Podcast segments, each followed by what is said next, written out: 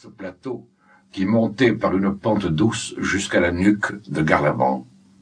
Une brise légère venait de se lever. Elle attisa soudain le parfum du thym et des lavandes. Appuyé sur mes mains posées derrière moi, le buste penché en arrière, je respirais les yeux fermés l'odeur brûlante de ma patrie, lorsque je sentis sous ma paume à travers le tapis de ramilles de pin quelque chose de dur qui n'était pas une pierre. Je grattai le sol et je mis au jour un piège de laiton, un piège à grive tout noir de rouille. Sans doute l'un de ceux que nous avions perdus le jour de l'orage, à la fin des vacances. Je le regardai longuement, aussi ému que l'archéologue qui découvre au fond d'une fouille le miroir éteint d'une reine morte. Il était donc resté là toute une année, sous les petites aiguilles sèches qui étaient tombées lentement sur lui, l'une après l'autre, pendant que les jours tombaient sur moi. Il avait dû se croire perdu à jamais. Je le baisai, puis je l'ouvris. Il me sembla que le ressort avait gardé toute sa force. Alors je le frottai contre la terre. Un mince fil d'or reparut, et je vis qu'il serait facile de le ressusciter. Je me levai, je le mis dans ma musette, et je descendis au galop vers Pastan, où m'attendait Lily le moissonneur. Je le trouvai au milieu d'un champ qui s'allongeait étroitement au fond du vallon, serré entre deux hautes murailles de roches.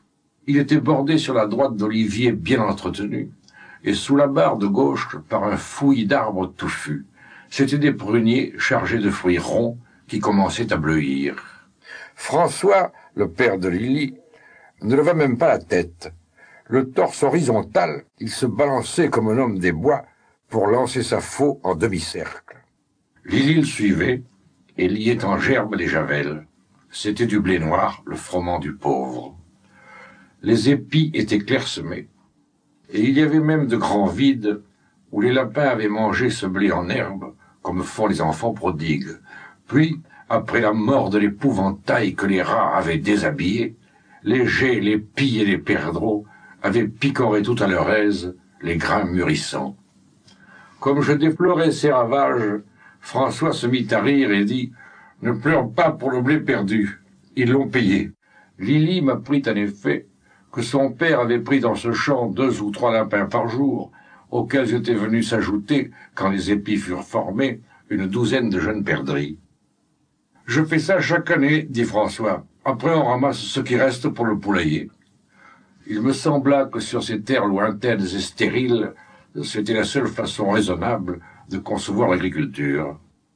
Je vidai ma musette dans l'herbe, tandis que Lily étalait sur une toile de sac le contenu d'un carnier de cuir.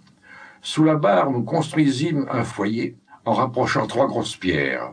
Puis, au-dessus d'une crépitante braise de myrte et de romarin, Lily installa sur un carré de grillage qu'il avait apporté mes côtelettes et trois saucisses. Elles pleurèrent de grésillantes larmes de graisse, dont la fumée lourde et nourrissante me fit saliver comme un jeune chien.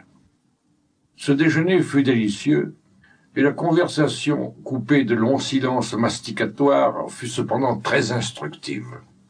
François taillait ses bouchées de pain avec son couteau, et il mangeait gravement la joue gonflée, dans un silence presque solennel mais il remarqua soudain mon assiette de porcelaine et se mit à rire comme d'une surprenante plaisanterie.